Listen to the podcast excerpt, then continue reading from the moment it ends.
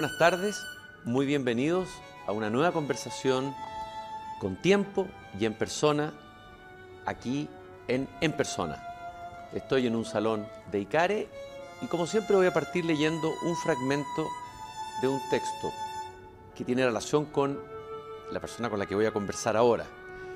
Eh, de hecho, la idea del texto de esta cita, y la tengo subrayada, viene de la lectura de un libro de él, de un ensayo histórico de él es el final de la Araucana. Eh, la mayoría de los chilenos, algunos, tal vez de generaciones anteriores, no sé las de ahora, conocíamos de memoria el comienzo, el famoso comienzo de la Araucana, Chile, fértil, provincia y señalada, etcétera, etcétera. Pero pocas veces pusimos atención en el final del texto, donde Alonso Ercilla dice, y pues del fin y término postrero, no puede andar muy lejos ya mi nave, y el tímido y dudoso paradero el más sabio piloto no lo sabe, considerando el corto plazo, quiero acabar de vivir antes que acabe el curso incierto de la incierta vida, tantos años errada y distraída.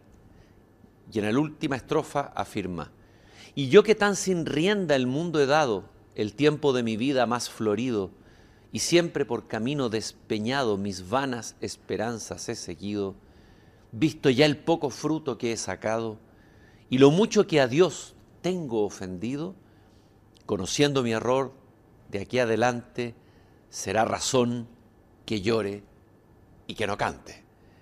Es una confesión impresionante, como que se nos abre aquí la intimidad, es un poema épico que termina con un lamento melancólico. Eh, hay algo que buscar aquí. No sé si llamarlo Lenin Marcilla, pero Alfredo Jocelyn Holt, historiador chileno, historiador y ensayista, que son de alguna manera la misma cosa, según él, fue el que se refiere a, eh, a este fragmento en su libro Historia General de Chile, el tomo 1, El Retorno de los Dioses, pero también en el segundo tomo, Los Césares Perdidos, Alfredo Jocelyn Holt nació en Santiago de Chile el año 1955, hizo sus primeros estudios en la Johns Hopkins University, donde obtuvo una licenciatura en Historia del Arte y un máster en Estudios Humanísticos. Se licenció en Derecho por la Universidad de Chile, su universidad y su escuela. Se doctoró en la Universidad de Oxford y en la actualidad es profesor en varias facultades de la Universidad de Chile, fiel a la Universidad de Chile. Vamos a hablar de esa fidelidad. Eh, Derecho, Ciencias Físicas y Matemáticas y también es académico de posgrado del estudio americano, de estudios americanos de la Facultad de Filosofía y Humanidades de la Universidad de Chile. Y es autor, entre otros libros, de El peso de la noche, sobre portales. Un historiador que no escribe un libro de portales en Chile es como si no fuera historiador, ¿no es cierto? Esta es la edición más antigua que tengo, pero hay una edición nueva. Un libro muy interesante eh, sobre la independencia de Chile un libro que aportó mucho a la, mirada que se había hecho desde entonces en la historia de la independencia de Chile. Y bueno, los tomos de la historia general de Chile y otros libros. Y un último libro, muy polémico, un pamphlet, le dirían los franceses, un panfleto, pero en el sentido genuino del término es un gran género, el verdadero panfleto, La Escuela Tomada, Historia, Memoria 2009-2011. Alfredo, muchas gracias por aceptar esta conversación aquí. Muchas gracias, Cristian. En, persona. Y ahí caeré por convidarme. Eh, vamos a hablar luego, de todas maneras, de este final de la Araucana. Eh, pero primero quiero preguntarte desde la parte más del confesatorio de la conversación, pero no te preocupes que no vaya a entrar en, en privacidades incómodas. A ver, entiendo que tú desciendes de unos abuelos o un abuelo inglés que llegó de Inglaterra y que trabajó eh, en, una oficina que tenía que ver con el tema salitrero primero. Y que tu abuela, o tu madre en realidad... Eh, era, era mi bisabuelo. Era tu bisabuela. Y mi abuelo después también. Tu abuelo. Y tu, tu madre, tu padre fue Charles Raymond Jocelyn Holt, arquitecto, y tu madre, Margarita Julia Inés Letelier, que fue criada en el seno de una familia tradicional rural chilena, y que además eres tataranieto, eso ya se sabe, de José Manuel Balmaceda. Es decir, eh, tu biografía personal está íntimamente ligada de alguna manera con una parte importante, con ciertas dimensiones importantes de la historia de Chile.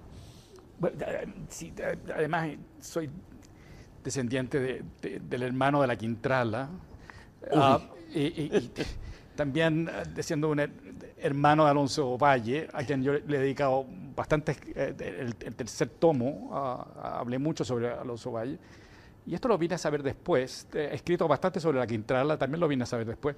Y también eh, Pineda y Bascuñán, Cautiverio Feliz, y diciendo de- directamente de, de- la Paula Jaraquemá, etcétera, etcétera. Sí, ah, es decir, el- el- la genealogía eh, es simplemente eh, explica am, arraigos. am, y esos arraigos, en, en mi caso, ah, son desde antes ah, de la llegada de los españoles. Am, Um, Bartola Díaz es um, una incacoya, princesa, uh, que se casó con, uh, con, con- con- con- con- con conquistadores, es lo mismo que pasó con los Lisperguer, y Blumen y demás, es, que se casaron con, esa estirpe de Catalinas, que, es- que son las quintralas, um, son varias, como tres, uh, eh, que eran casicas, y, y así sucesivamente. Um, la, la historia de Chile es larga, es muy larga, ah, y, y se remonta muy atrás. ah, eh, y uno tiene que tener conciencia de eso. Am, eh, son raíces. Eh, ¿Te, te acuerdas de ese libro que apareció en los años es, 80, si no me equivoco, en Estados Unidos? Ah, raíces, en que eh, se generó, como se llama, todo un, un- un- un despertar de, de conocimiento. Am, en este momento te- te- tengo entendido de que las, la- las principales entradas en Internet son de carácter genealógico. La Ah, búsqueda de la, de la Sí, genealogía. además que el sistema fun- funciona en ese, en ese sentido. Pero, pero evidentemente que en, en mi caso a mí me interesa. eh, Gabriel Salazar, que es muy amigo mío, am, ah, yo tengo gran admiración por él, él, él tiene otra genealogía am, y también la, la- reivindica como parte ah, de, de dónde situarse como historiador y proyectarse y entender. ah. En el caso de, de él, Peón Cañán, ah, y así sucesivamente. Mi caso es otro. E Interesantes son las amistades, las afinidades electivas, como diría Goethe, ¿no? Sí. Eh, la amistad tuya con Gabriel Salazar siempre me, me ha parecido un ejemplo muy interesante de amistad. Dos eh, historiadores que están aparentemente en orillas opuestas, a pesar de que tienen tal vez un trasfondo de formación historicista común. Pero, eh, ¿cómo es esta relación? Eh, Porque es interesante en tiempos de hoy en que aquellos que piensan distinto casi no se cruzan la palabra, o se insultan a través de las redes sociales, o se funan mutuamente. eh, sostener una amistad desde la diferencia, ¿cómo es? Bueno, el caso, el, el- el caso de, de la historia, uno tiene cierta conciencia, una especie de ars poética que uno hace acerca de sí mismo y del, otro, ah, y entonces se puede ubicar y, ver vínculos. Ah, uno de los vínculos ahí ah, es, es- Mario Góngora. Gabriel Salazar fue, fue ayudante de investigación de Mario Góngora en uno de los libros principales sobre el origen del inquilinaje en Chile. Habían dos ayudantes de, de Góngora muy notables, el otro es Marcello Carmagnani, eh, gran historiador, y Gabriel. Am, y yo no soy discípulo de Góngora, pero sí tomé cursos con él eh, cuando estaba estudiando Derecho, porque también estudié Historia en la Católica al mismo tiempo. Eh, y, y con don Mario, ¿cómo se llama? Él me hizo leer un libro, yo siempre lo digo, pero él me hizo leer un libro de Friedrich Meinecke que se llama Los orígenes del historicismo. am, y eso me convirtió finalmente, eh, tuvo un efecto muy, muy, muy fuerte en, en la perspectiva historicista.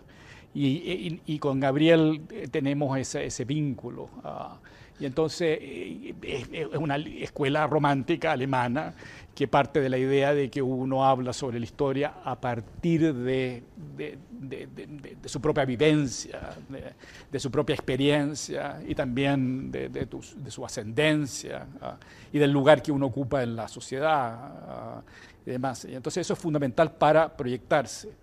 Con, con- Gabriel hicimos un curso en la, en la Universidad, Diego, en la Universidad de Chile, que tuvimos como 450 alumnos. Um, eh, eh, se, se llenó el, el- el- el- el auditorio de periodismo que se estrenaba ah, y había gente, no sé, por todas partes, una cosa muy... ¿Y muy- se requiere el curso? Am, sobre, sobre la historia de Chile ah, en, en general, sobre la historia. y siempre planteábamos la idea de mirar la historia desde arriba o desde abajo. Claro, tú, tú te has interesado más en la élite, por decir un poco, y, Y el otro. más en la plebe Así es. El bajo pueblo. Y también lo hice con, con- con Julio Pinto, que también era muy, muy cercano. Hici- Hicimos, hicimos un curso de esa misma naturaleza en, en la Universidad de Santiago, donde yo fui profesor durante 11 años. ah, y ahí, eh, ahí también hacíamos ese, ese- ese juego. Todo eso era posible en otros momentos. am, y es am, y, y- y- uno podía comprender ah, lo, lo- lo- lo- distinto am, y, y nos entendíamos bastante bien am, eh, y no solamente con, en, en mi caso por ejemplo Ga- Gabriel también se entiende y, Julio Pinto también se entienden muy bien con, con- con- mi señora Sofía Correa también como historiadora. Entonces eh, no, es, un- no es solamente de uno a uno, es, es- es- es- generacional. Ah, habían esas alianzas, había- habían esas complicidades. ah. Complicidad en la diferencia. eh, eh, ¿Cómo tu pasión ha sido, o sea, tu dedicación ha sido completa a la actividad intelectual, tu apego a prácticamente una escuela, que es la Escuela de Derecho, ya vamos a hablar de hecho, a una universidad que es la Universidad de Chile, al trabajo intelectual? ¿De dónde nace, eh, en, tu infancia, en tu juventud, de dónde nace esta vocación por el trabajo intelectual, por lo intelectual? Bueno, mi, mi- mi- mi- padre era un gran dibujante, fue arquitecto, ah, dibujaba muy bien, tenía una- un- una- su hermana también fue pintora, eh, profesora en Bellas Artes. ah, eh, por lo tanto, yo siempre me, me- me rodeé de, de- de- de- muchas pinturas, de tableros de dibujo, etcétera, etcétera. Eso por un lado. Um, dos, um, por el lado de, mi- de- la familia de mi madre, en la casa de, de mis abuelas, eh, siempre vi me vi rodeado de pinturas extraordinarias. ah, eh, eh, en una de ellas habían dos Sorollas, ah, habían pin- pintura chilena, pintura eh, extranjera, pintura de- de- del, del periodo napoleónico, etc- etcétera. Am, y, y también eh, en, en- otros lados de, de mi familia, también de mi padre, también era un poco lo mismo. Además, una familia, eh, la de mi padre, no el lado inglés, sino que el lado corso, am, eh, vienen de Córcega, están vinculados con, con- con el mundo napoleónico, am, Napoleón ter- eh, III, am, se vinculan con Venezuela, forman parte del, del mundo diplomático, llegan a Chile, etcétera, etcétera. Son mundos muy, muy, muy, muy, muy, muy- muy distintos, muy vinculados con Venezuela a su vez, ah, eh, eh, eh, de figuras del, del periodo de, de la, de la independencia de Venezuela. Y entonces todo eso me lleva a mí a simplemente a tratar de entenderlo. Am, ah, no se guardan memorias de muchas de estas cosas, incluso en esas familias. Am, eh, estamos en, en- en- en- América Latina. Am, el charco hace borrar mucho, mucho, mucho vínculo, mucha historia para atrás. Am, eh, eh, y en Chile en particular vivimos en un mundo eh, terremoteado, por lo tanto no se guardan ah, eh, material para tener ese tipo de conciencia. Y entonces para mí eso fue fundamental, entonces tenía que darle un sentido, ah, y entonces, y desde muy chico me, me interesó leer y demás, eh, ah, teníamos una biblioteca bastante grande, eh, yo simplemente la he hecho más grande, y, y entonces ahí, por esa vía, eh, eh, le di sentido. Ah, quería, quería ser arquitecto, ah, pero no quería competir con mi papá, ah, eh, por lo tanto elegí est- estudiar historia del arte.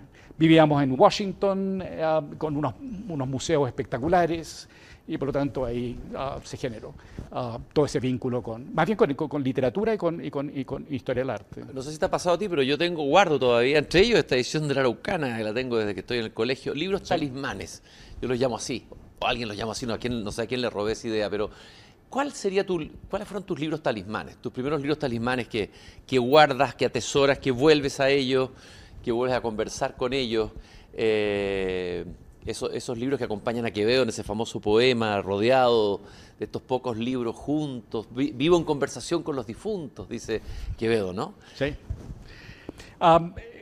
Yo creo que el primer libro que leí en serio, en serio, es decir, en serio en un, en un sentido intelectual, ah, yo leí siempre, desde los ocho años, eh, tenía una prima que, leía más que yo, y eso era un incentivo para, para, para- leer, pero, pero, pero realmente fue, fue, fue posterior y fue La cultura del Renacimiento en Italia, de Jacob Burckhardt, ah, y es un libro que yo he, he citado en, en casi todos los libros, en, en todos los libros que... Está la historia de Chile, el Sí, segundo en tomo. ¿no es En, todas partes aparece.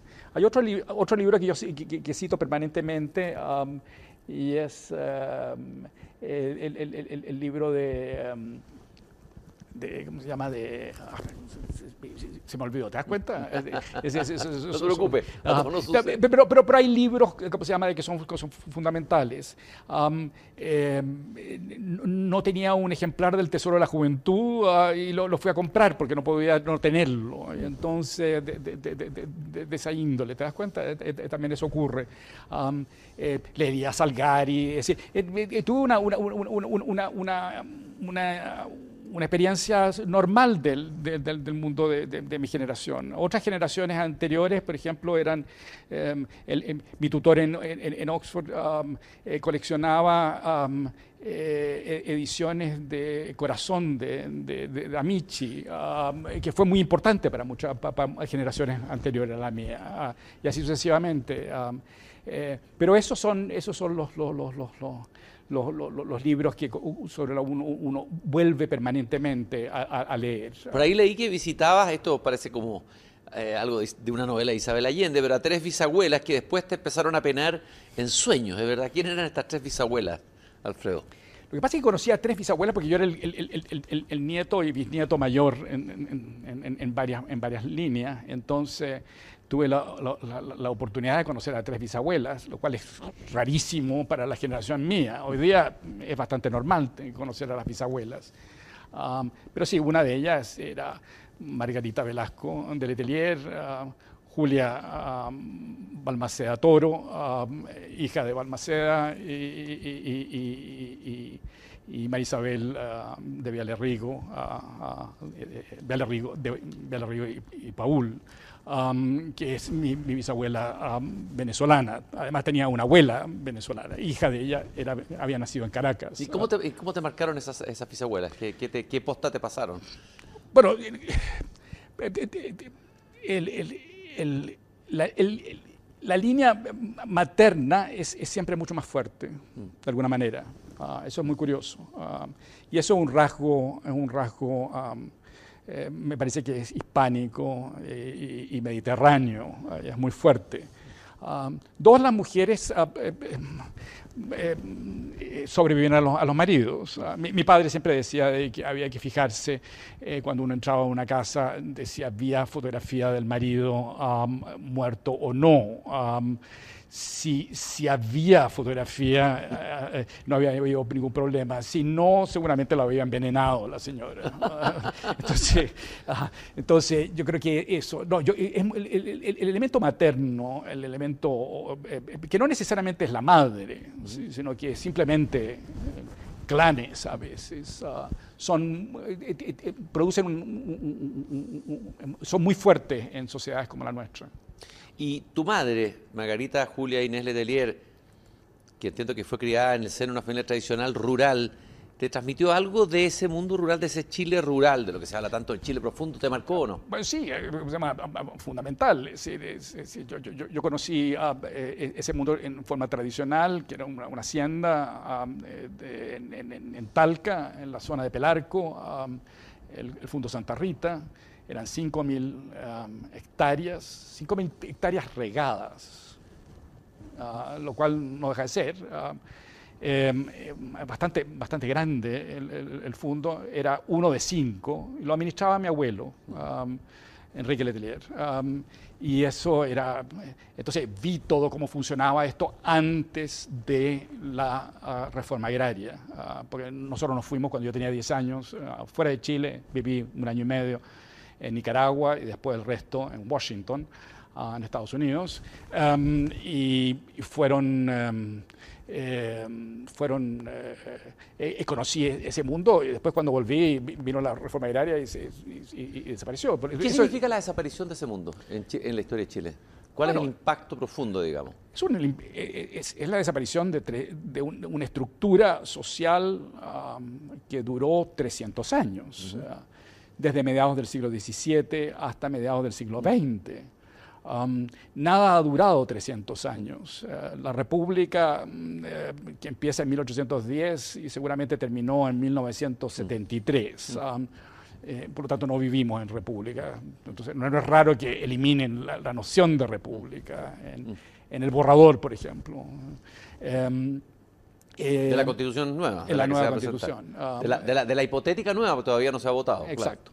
Entonces, eh, pero, pero, pero eso, eso, no, eso ha durado 150 eh, años, ¿te das cuenta? Um, eh, pero esto duró 300 años.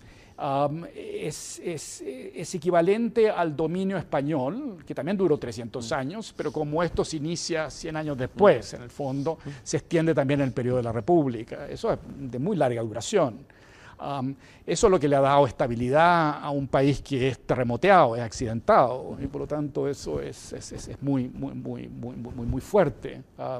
Eh, y, eso le da un, uno, un sentido. los, tres mm. los, libros de la historia general buscan la historia del sentido de la historia en mm. Chile. Mm. Y entonces la utopía es, uno de ellos, la épica, y por ahí entra Ercilla. ¿ah? Y, por eso que me interesa muchísimo Ercilla, la épica, la, utopía, ¿no es cierto? Eh, y la, utopía que dice relación con leyendas, mm. con leyendas ah, de la ciudad de los Césares, mm. etcétera, en el sur, en el mundo de la Patagonia, mm. etcétera, y que vuelve a Chile como algo muy, muy americano. toda, toda América tiene características utópicas también. Pero ¿cuál es el sello particular de Chile en el contexto latinoamericano? si uno lo compara con Venezuela, con Colombia, donde la utopía ha penetrado, bueno, se ve su literatura fuertemente y la realidad se parece más a la ficción, más a la utopía que la realidad misma. A ver, ¿hay algún sello distintivo de Chile que tenga que ver con esta...? Todas estas tres, uh, todo esa. Pero la, hacienda es una, no, es un, no, es, no es una idea, entonces es una realidad. Ah, ni siquiera está regulada por, por la, las haciendas, no están reguladas jurídicamente. La encomienda estaba regulada jurídicamente, pero no las haciendas. Ah, eh, fue algo espontáneo, ocurrió en toda América Latina, ah, pero en el caso chileno se prolonga mucho más tiempo. Al prolongarse más tiempo, el antiguo régimen se, se prolonga mucho más tiempo. La independencia no fue una, no fue una revolución, se extendió tanto mm. más. ¿Cuándo viene, viene la, revolución? Cuando viene la, el, periodo de 1964 en adelante y con la reforma agraria. Ahí viene la, revolución por primera vez, pero se anunciaba ya en 1810. Ah, entonces eso es. Y lo que es fundamental en el siglo XIX y el siglo XX y que guarda relación con el grupo elitario hacendal, es que el mundo hacental chileno, como las haciendas no son ricas, no, son tan ricas como se llama como las estancias argentinas, y que los dueños de las estancias argentinas se pueden transformar en poleros nada más, ¿me entiendes? En, Chile tienen que dedicarse a otro tipo de rubros, entonces son mineros, mm. son comerciantes y se entran a la política. Mm. Y la política, que es propiamente lo republicano, ahí comienza, y es lo que hizo particularmente eh, eh, significativo a Chile en tanto distinto. ¿Cómo valoras tú la élite del siglo XIX? ¿Es una élite mejor que la que tuvimos después en el siglo XX y la que tenemos ahora? Eh, absolutamente. No, absolutamente. Es, muy notable. Es una, élite, ¿cómo se llama?, de, que es muy diversificada. Ah, guarda relación con, con, esta estructura de que tiene 300 años tiene componentes que vienen de afuera, particularmente a fines del siglo XVIII, um, vienen vascos, catalanes, etcétera, que se renueva ese grupo. Um, eh, son, se dedican al comercio, um, eh, al comercio incluso del menudeo. Uh, los errázuriz aparecían como, según Neruda dice que eran el rey del calcetín, ¿te das cuenta? Eh, y, así sucesivamente.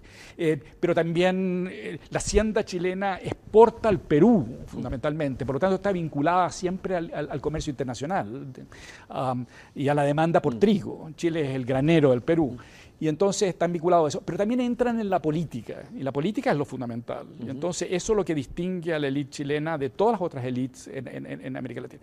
Eso los lleva a hacer una historia, um, y entonces se vinculan con la historia, apuestan a través de, Andrés Bello, ¿no es cierto?, a la creación de la Universidad de Chile. Um, eh, eh, la Universidad de Chile es una, instancia donde esa misma élite um, puede diversificarse y, y, volverse plural y, y, en esa pluralidad um, eh, dialogar y confrontar uh, uno con el otro. Uh, aparecen los Filbao, y aparecen los Lastarria uh, y así sucesivamente.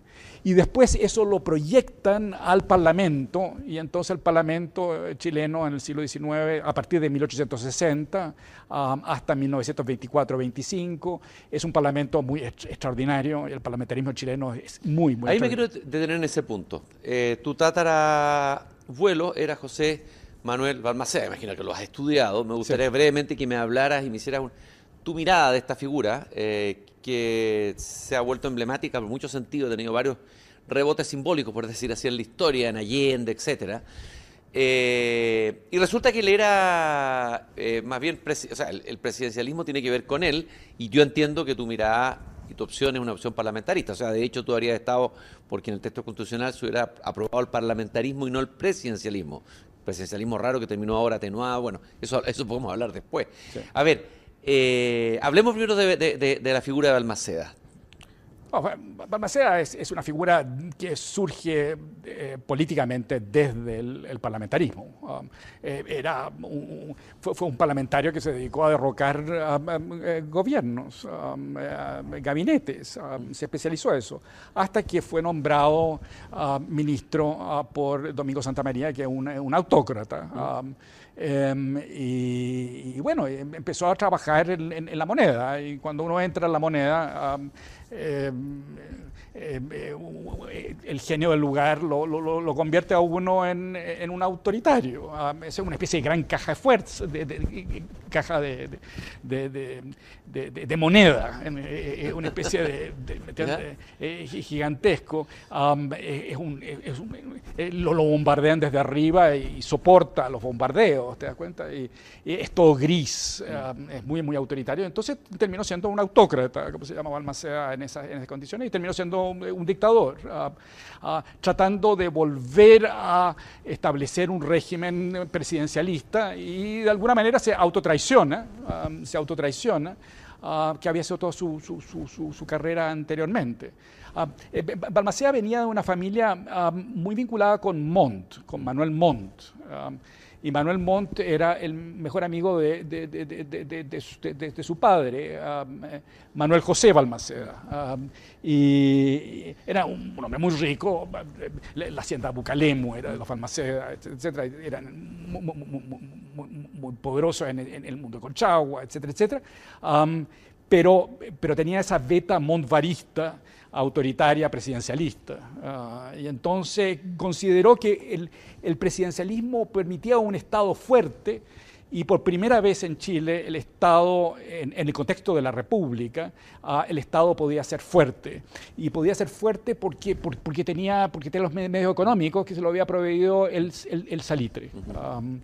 Eh, y eso es inaceptable para, para, para el mundo oligárquico, político, organizado, Ah, y que eh, gobernaba de alguna manera desde, desde el Parlamento y había, iba, había ido ganando espacios ah, para generar un equilibrio de poderes y reducir el poder de la presidencia de la República. En el debate que se tuvo previo a la, en el momento previo y en el momento de la redacción de la nueva constitución en la convención, eh, se dividieron las aguas entre los que estaban por el parlamentarismo y los que estaban por el presidencialismo, también en opciones intermedias.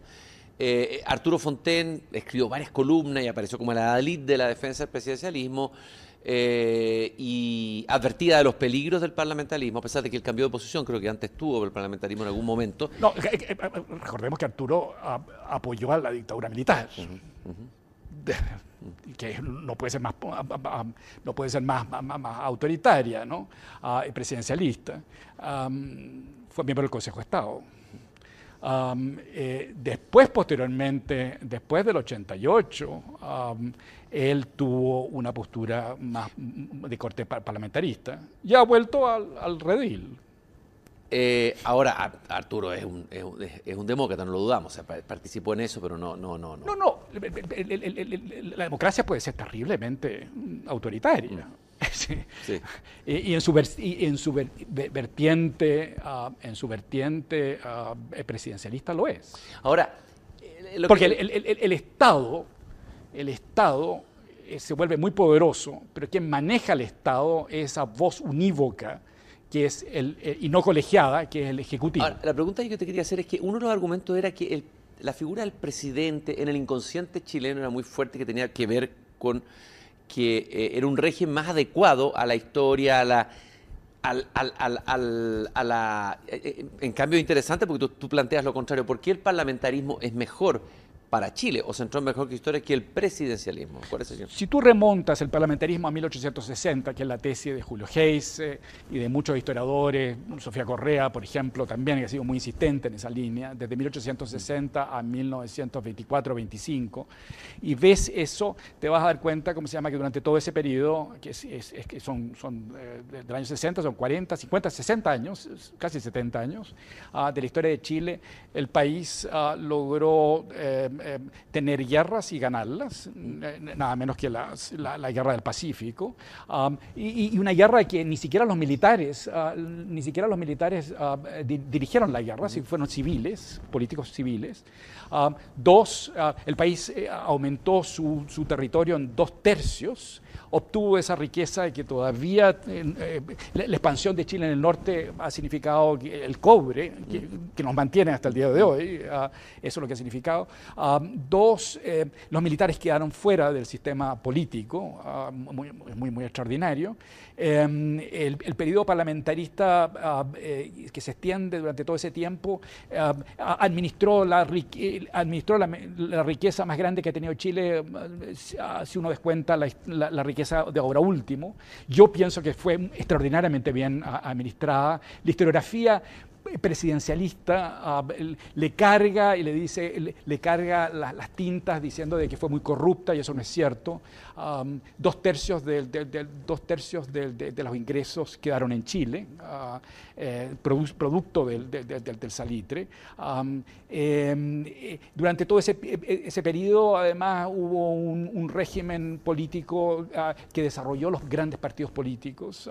Eh, trabajaron en, en forma consensual, fundamentalmente al punto de que se opusieron a, Balmaceda y que se transformó en un, dictador. Ahora, lo que uno de los argumentos para criticar ese parlamentarismo es que ah, eh, habríamos tenido en último tiempo, tendríamos una especie de parlamentarismo de facto que ha mostrado la cara peor del parlamentarismo, o sea, una, una, una cara farandulesca populista, etcétera, etcétera, etcétera. La de hoy día. Pero es que esto es un asambleísmo mm. ah, tribunicio, ah, lo que ha habido aquí, ah, que es muy distinto al parlamentarismo. lo que es notable del parlamentarismo, y es otro de los rasgos fundamentales, es que durante todo este tiempo se sigue funcionando con la, con la Constitución de 1833. Mm. Y eso tiene características de facto, mm. porque no hay una nueva Constitución. Y esto, esto sí que es, clave.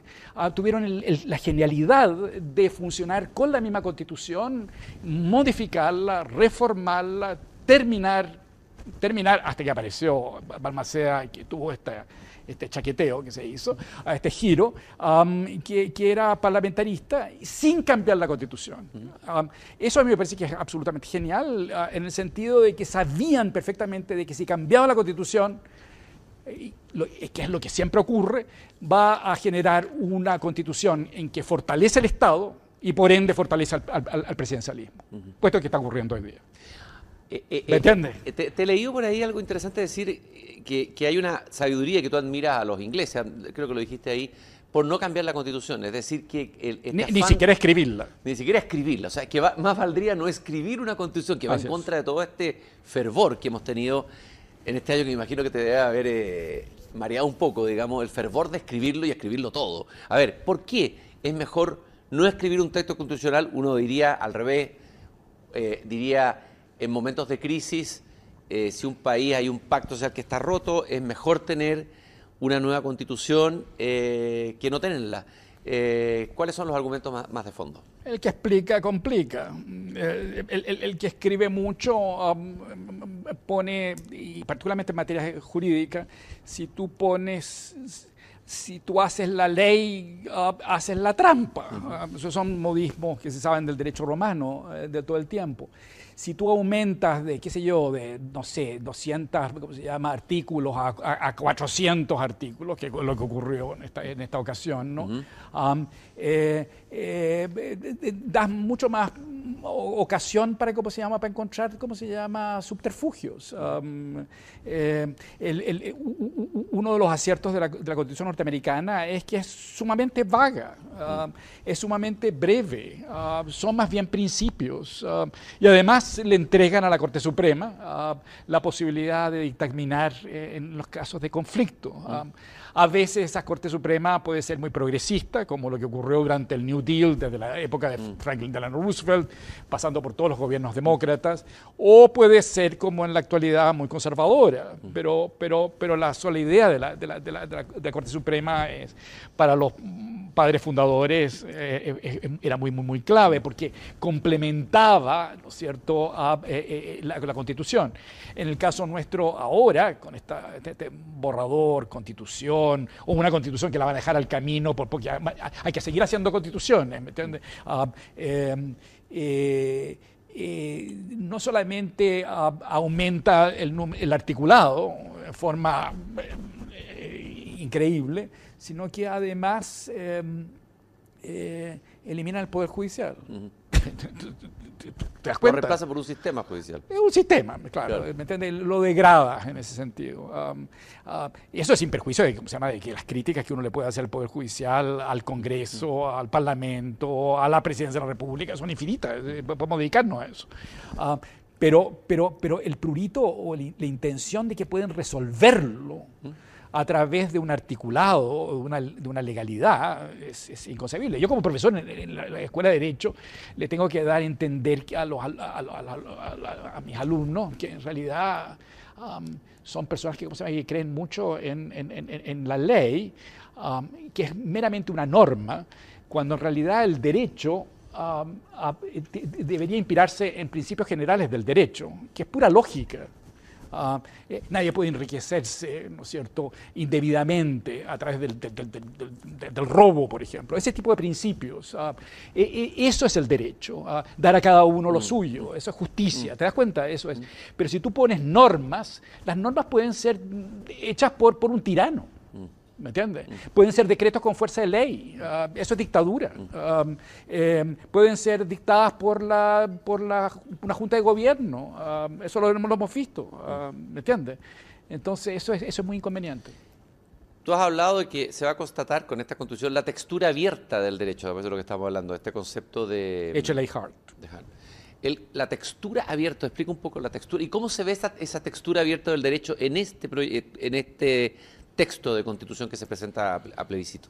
Pues tiene que ver con la semiología y tiene que ver con eso, que, los textos son, son, son equívocos, um, son, son, son, tienen varios sentidos um, eh, y el sistema jurídico es un sistema adversarial y hermenéutico y entonces se contraponen distintas visiones eh, de, de la explicación de, de una norma y se requiere una instancia, ¿no es cierto?, que, que zanja el conflicto, ¿no es cierto?, que también es un abogado, que es el juez, ah, o, y que falla no solamente en función del derecho, sino que también en función de principios generales o de la equidad o lo que demás. Eso, eso, se olvida. El, juez en nuestra tradición puede ser un juez que simplemente repite la ley, es el modelo jacobino, ¿no es cierto?, revolucionario francés, pero también puede ser mucho más amplio. La textura abierta supone esa, esa hermenéutica posterior. Ah, también tiene que ver con la práctica, ah, con la práctica jurídica, ah, la manera como se explica, la doctrina, etcétera, etcétera. Entonces se va ampliando. Entonces la norma no es solamente, eh, ¿me entiende?, eh, eh, es un dictamen, sino que hay que interpretarlo, hay que explicarlo, hay una historia de la ley, etcétera, etcétera, y queda abierto. De una mirada más histórica, ¿dónde colocarías, cuál sería la genealogía de esta constitución, o no la tiene, o rompe con toda la tradición constitucional anterior, de donde nace, nace eh, eh, de la nada, eh, es una copia de otra decisión. ¿Dónde le inserta este, este, este, texto constitucional? Es más engendro, porque todas las, todas, las constituciones hasta ahora habían sido de una sola tradición. Ah, esa tradición uno la puede remontar, qué sé yo, al cabildo abierto, que, no hay constitución, ah, pero después hay, reglamentos constitucionales, después O'Higgins introduce dos constituciones, a, su vez, pero, pero después hay una, constitución como la del 23, que es moralista, después la del 28, que, dice relación con un modelo internacional, que es la, Constitución de Cádiz de 1812. y la del 28 en adelante es, reformada por la del, del, 33, que a su vez viene la Constitución de 1925, que es una reforma de la del, 20 de- de- de la del 33, y la del 80 también, a pesar de que tiene ciertos elementos que son ah, ah, funcionalistas y, y- y que tienen ciertas ah, novedades que no existían anteriormente, pero, pero, pero, pero, pero sigue la misma tradición. Eh, Esta tiene elementos de esa índole, entonces pueden, y eso quizás en la práctica, si llega a prosperar esta constitución, se, eh, por esa vía quizás vayan a intensificar el, el vínculo con la, con, con la tradición anterior. Ah, eh, eh, eso es una, una posibilidad. Eh, eh, pero por el otro lado tiene un afán refundacional a partir desde cero de una página en blanco. Ah, y eso la hace un ovni, ah, un objeto volador no identificado. Ah, eh, y eso se puede prestar para cualquier tipo de arbitrariedad. De por sí ya las constituciones son arbitrarias. Am, eh, nuevamente con, con Arturo Fontaine, aquí yo, yo- yo lo respeto muchísimo, pero a, a- a Arturo Fontaine y otros eh, trataron de plantear la idea de que deberíamos volver a la constitución de 1925. Pues la constitución de 1925 era la que había que reformar, no la de 1980. Si uno reformaba la de del 25, ah, automáticamente se reformaba la del 80. Ah, es el tipo de argumento que yo le, yo le di alguna vez a, Arturo. No, no, no, no- le dio im- importancia a eso. La Constitución de 1925 tiene una particularidad que la recoge la de 1980 y es fundamentalmente que es una constitución que surge sobre la base de un acuerdo entre Arturo Alessandri, Palma y, la, um, y, y- y- y Ibáñez um, y, los militares. Ah, eh, los militares jóvenes que hacen el golpe militar en 1924, O sea- vuelven a hacerlo en 1925, traen de vuelta a, a- a Alessandri ah, y, hace, Ibáñez se convierte en dictador. Ah, Ibáñez es tío mío, ah, era casado con una hermana Oye, de mi, o sea, de- de significa mi- de mi de abuelo. eh, eh, a ver, eh, eh, por lo que tú estás señalando, estas constituciones van- vienen acompañadas de dictaduras, eh, eh, le llevan dictadura, como dirían en Chile, ¿no? Pero, pero toda constitución en Chile le lleva dictaduras. ¿Ya? Y, y por lo tanto eso es lo que va a ocurrir con esta también. Tú has Ojo. dicho, tú has dicho que, que eh, esta constitución para poder implementarse va a Dos. necesitar dos dictaduras a lo menos. Pero ¿por, por qué me estaba refiriendo a la del 25? Porque la del 25 requirió dos dictaduras. La de Ibáñez, entre el 27 y el ah, 31. Y dos, em, la, mm, eh, la, la, con- la dictadura del segundo gobierno de, de Arturo Alessandri. ¿Cuál es el peligro mayor que le ves desde una mirada histórica a esta propuesta constitucional? Tú dices que es un engendro, algunos han dicho que es un imbunche, dice que se podría conectar. Un mamarracho que- también. Un mamarracho le han dicho. Eh, quizás puede ser un poco fuerte la, la aseveración, pero bueno, se ha dicho eso también. A mí me parece que es un manifiesto. Eso, eso, eso quería A mí- decir. a- otros han dicho que es un programa de gobierno. Yo creo que es un programa de activismo. Ah, el activismo eh, que, que es el actual gobierno ah, y todo el, el activismo que surgió en, el 2011 con las, con, las, con, las pro- con las protestas y que se vincula con la toma Mm, de la sí. escuela del 2009, ¿no es cierto?, la escuela de Derecho. Am, eso, ah, ese activismo ah, eh, eh, tiene la particularidad de que se entromete desde el interior de las instituciones ah, para, para minarlas, para reducir su alcance. Eso fue el- la propuesta con respecto a la, toma del 2009 en la Facultad de Derecho y- y en la Universidad de Chile, una de las instituciones más- más- más- más fundamentales en Chile. Las dos grandes instituciones que se crearon en el siglo XIX son la Universidad de Chile y el Congreso Nacional. Esas son las dos grandes instituciones. La presidencia de la República, la- presidencia venía de antes, venía del, del- del- del gobernador que era el presidente de la, de- de la audiencia, de la Real Audiencia en Chile. Entonces, eh, eh, ahí, ahí vemos cómo se llama... Tú dices que es un manifiesto que es una agenda activista para los próximos 30 años. 30 años, eh, sí. Ah, La, idea ahí es que, como se llama, de que es, es- es un blueprint, es un programa, ¿no es cierto?, de activismo ah, y por lo tanto tiene características muy teóricas y muy, muy teorizantes y muy de principios y de líneas, de líneas. Por ejemplo, el, el tema ambiental, ah, ciertamente el tema indígena es el, quizás el principal de todos. ah, otros, otros temas que son completamente controvertidos, ah, eh, que, por ejemplo, de que los, los animales pueden ser sujetos de derecho, ah, eh, que el mundo, el mundo natural ah, eh, también tenga características de derecho, ah, que, son, que son seres sintientes, etcétera. Esto es muy discutido, ¿no? pero está, está establecido en la Constitución. Eh, y algunos de estos con candados fundamentales, candados más fuertes que, los candados de 1980, de la, de la Constitución del 80, um, y así sucesivamente. Entonces se genera eso, esos puntos. Como es tan difícil de que llegue a poder, ¿cómo se llama?, instaurarse algo así, es que van a requerir gobiernos muy fuertes para poder uh, forzar el, ¿Gobiernos fuertes de izquierda van a hacer eso? Eh, eh, lo más probable es que sean de izquierda, por supuesto. Um, eh, por cierto. Pero, pero ojo, a, Salvador Allende cuando le pide a, Carlos Prats que, eh, que integre su gabinete junto con los restantes otros, ministros, otros comandantes eh, en jefe, apostó a que la, apostó a hacer la misma jugada, jugarreta que había hecho Arturo Alessandri en, el año 24, 25 y, y y claro, ah, eh, la, tradición en el siglo XX hasta la Guerra Fría es que los militares en Chile son de izquierda. Ah, quizás la excepción puede ser la Armada, ah, pero ciertamente, ciertamente el ejército era de izquierda. ¿Y cómo se explica la figura de Pinochet? no, no, pues es la Guerra Fría. Eso es la Guerra Fría. ¿Y, por qué? Porque, porque se, se, se, dio vuelta nomás, ¿me entiendes? al último minuto y se dio vuelta y se equivocó. Entonces uno puede apostar por una, por una dictadura de, izquierda, pero puede terminar resultando una dictadura de derecha. puede ocurrir al revés también.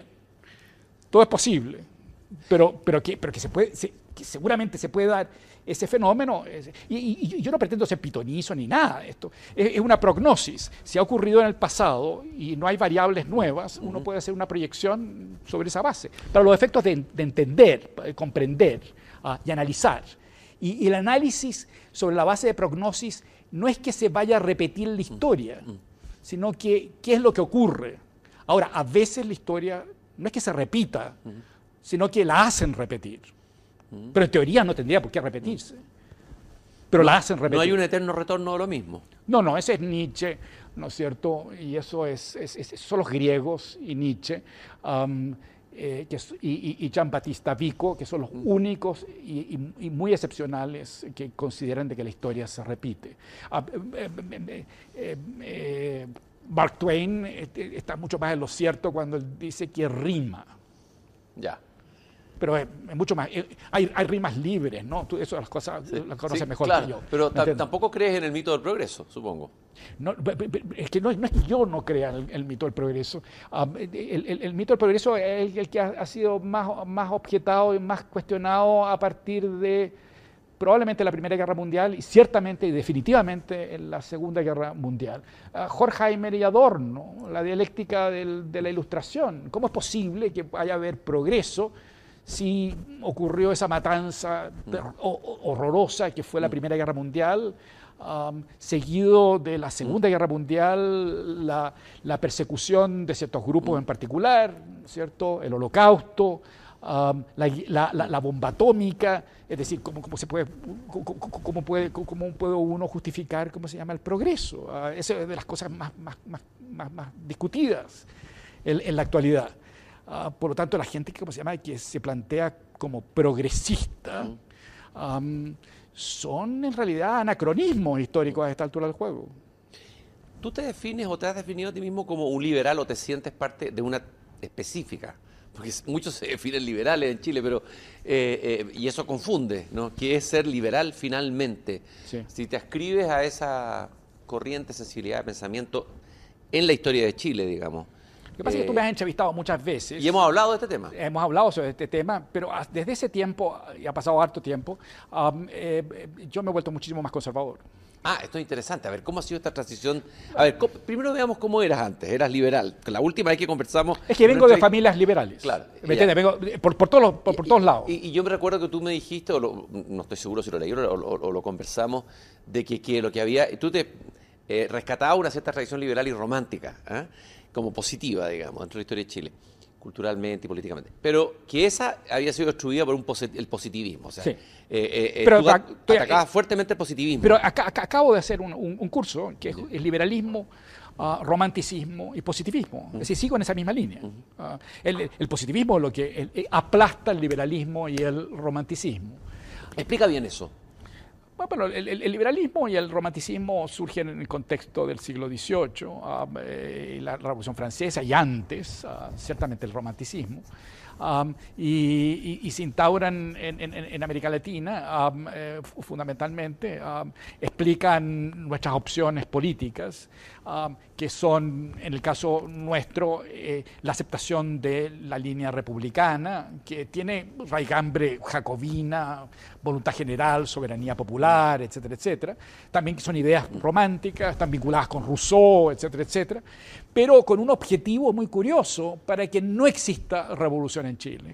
Es decir, se plantean estas ideas para que le dé legitimidad al sistema, pero a su vez se crean constituciones en que se acepta el principio de la soberanía popular y todo el articulado a- a- a- es para limitar la, la- la- soberanía popular en la práctica.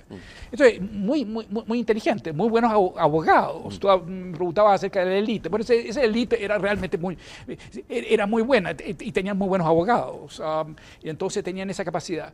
Eh, Eso es el pensamiento liberal, ese es el pensamiento romántico. Y después, posteriormente, el, el- el positivismo se impone um, eh, ya en la, en la segunda mitad del siglo, el siglo XIX um, y, y las primeras décadas del siglo XX, en que se plantean que son cientificistas um, y de que buscan el orden y el progreso um, y de que todo tiene que ser normativo y de que hay distintas etapas y estadios en función de un progreso, orden y progreso. La- la- el escudo de, de Brasil, donde el positivismo fue muy fuerte, fue muy fuerte en Brasil, en, en México, en Argentina y en Chile en particular. Y entonces, en esa, en esa y, y pretenden crear incluso una especie de religión, los hermanos Lagarrigue, la religión de la humanidad. Claro. Ahora, ¿qué, qué- qué hizo? Y eso es la Facultad de Derecho, ojo, la Facultad de Derecho de la Universidad de Chile, y la historiografía liberal eh, que se transforma en positivista con los Diego Barros Arana y demás, eh, y que todo hay que buscarlo en los archivos y demás. Y entonces yo, yo me revelo ahí Ahora, eh, ¿qué es lo que pierde? Porque esta impronta positivista me imagino que marca a Chile fuertemente y la marca en distintas versiones. Y Eh, mal. Y mal, ¿no es cierto? Y, ¿Qué es lo- y qué es al igual que en otros paí- países en América Latina, el positivismo en la antesala de ese otro cientificismo que va a venir, que es el marxismo. Entonces, el, el- el- el trabajo fue, ah, ah, fue ¿Y preparado. el por neoliberalismo también es una versión de ese positivismo? El neoliberalismo totalmente es positivista, por supuesto, sí, es normativo, O sea, marxismo y neoliberalismo tienen como una matriz común, finalmente. por supuesto. ¿Ah? Sí, claro. Eh, ¿Y qué se pierde? ¿Qué perdió Chile? ¿Qué perdimos con esta impronta tan fuerte? Porque hemos tenido pasado de experimentos revolucionarios de sello marxista, eh, etcétera. Todos lo Eh, eh, eh, y luego un experimento neoliberal, etcétera. ¿Qué, qué, qué perdimos con esta impronta tan fuerte, esta marca tan fuerte de positivismo en Chile? ¿Qué es lo que perdimos? Pero lo que pasa es que, como se llama, de que en cierta medida el- el- el- el- la noción revolucionaria eliminó a la clase dirigente tradicional. Y que esa, esa clase dirigente tradicional era la que hacía traer estos elementos que venían de Europa y lo aplicaban a, a Chile. ¿No es cierto? Y, y- y por lo tanto tenían, tenían esta extraordinaria habilidad para saber los distintos mundos. Yo, yo elaboro este- la idea de esto en, la- en el tomo 3, ah, la idea del criollo, que es un europeo nacido en América. Ah, ese criollo es alguien que funciona en distintos mundos, am, en distintos mundos. Am, y por lo tanto eso da flexibilidad, am, eh, pragmatismo de alguna manera. Se, se- se traen en ciertos elementos, pero no son de carácter dogmático. Cuando ya entramos en las lógicas, y en el liberalismo y el romanticismo no son dogmáticos, ah, son libres. Tienen una cosa como muy noble, muy, muy, muy, muy, muy- muy libre, muy despercudido. Pero el, viene el cientificismo positivista, y ciertamente después el marxismo, y atrae justamente porque son supuestas certezas. Ahora, esas certezas pueden ser completamente erradas, y entonces nos llevan a, a, un- a- a- a desbarrancarnos, y eso es lo que ha ocurrido en el siglo XX. Ah, y eso es lo que se impone. Ahora, eh, eh, eh, lo que es curioso, que a pesar de eso, el liberalismo sigue existiendo y de alguna manera también el, el- el romanticismo. Eh, ¿Dónde lo ves tú que sigue existiendo? Por ejemplo, eh, eh, Isaiah Berlin, hablando sobre el romanticismo, considera de, ¿cómo se llama? de que estaba muy fuerte en el, 68, el 68 francés, el 68 en distintos lugares. Ah, el estar en contra todo, ah, eso es muy de carácter romántico. El liberalismo, el liberalismo, tú tienes que haber recordado que los años 60 y los años 70 era una muy mala palabra, ah, pero después incluso con el neoliberalismo hay elementos liberales también, mm. eh, no solamente positivistas. Entonces todavía eh, eh, sigue latiendo. El vínculo del liberalismo con el capitalismo ha sobrevivido muchas, muchos vaticinios de que se termina el capitalismo. Desde la, de la crisis de la, de la, de la Gran Depresión en, en, adelante. Pasan decretando el fin, del, pero, pero el capitalismo tiene una extraordinaria capacidad de, de, de moverse. Los liberales, um, que a mí lo que me complican, pero también debo reconocer que, es admirable, es, es, que se, e, e, e, es, que pueden trabajar con, cualquiera. Es decir, el, liberalismo puede ser eh, de corte jacobino, y por lo tanto revolucionario, pero después pueden trabajar con Napoleón y después pueden trabajar con la restauración borbónica, estoy pensando en, Francia, ¿no es cierto? permanentemente se chaquetean, ¿me entiendes? A mí el chaqueteo me complica porque yo considero que uno tiene que mantener una cierta línea. Y en ese sentido, esta conversión o reconversión, no sé, al conservadurismo, te defines como conservador ahora, en esta nueva entrevista. No, no yo no me defino en nada, pero simplemente me inclino para un lado. Entonces, a veces eh, pasé por una etapa liberal conservadora. Y, ahora esta etapa conservadora. Más conservadora, liberal. ¿Y, ahora por qué esta etapa conservadora? ¿Qué, qué pasa? No, lo que pasa es que tiene que ver con. Puede, tener, puede, que tenga que ver con la edad. Uno se ve, vuelve un poquito chocho también. la melancolía también. Sí, los historiadores yo creo que se vuelven más, más conservadores, pero ciertamente la crítica a la tradición, que es lo único que da contenido, me parece que es fundamental. Ah, eh, eh, me parece que es fundamental el contenido. la, pregunta que me hicieron en el examen de grado en, Oxford es que mi, mi, mi, mi, tesis era la independencia de Chile, tradición, modernización y mito. Entonces me preguntaron por qué hablaba de modernización y no de modernidad. Pero dije porque la modernidad me parecía que no era nada. Eh, eh, como dice Habermas, es un punto de llegada, mientras que la modernización es un proceso que llega y uno puede entender, tiene contenidos, pero la modernidad en sí mismo no tiene ningún contenido, es un contenido completamente abierto. Olvídate la idea de posmodernidad, ya eso ya es abstracción por abstracción. Modernidad en el mundo árabe. Eh, es, es, es eh, que las mujeres no usan el chador.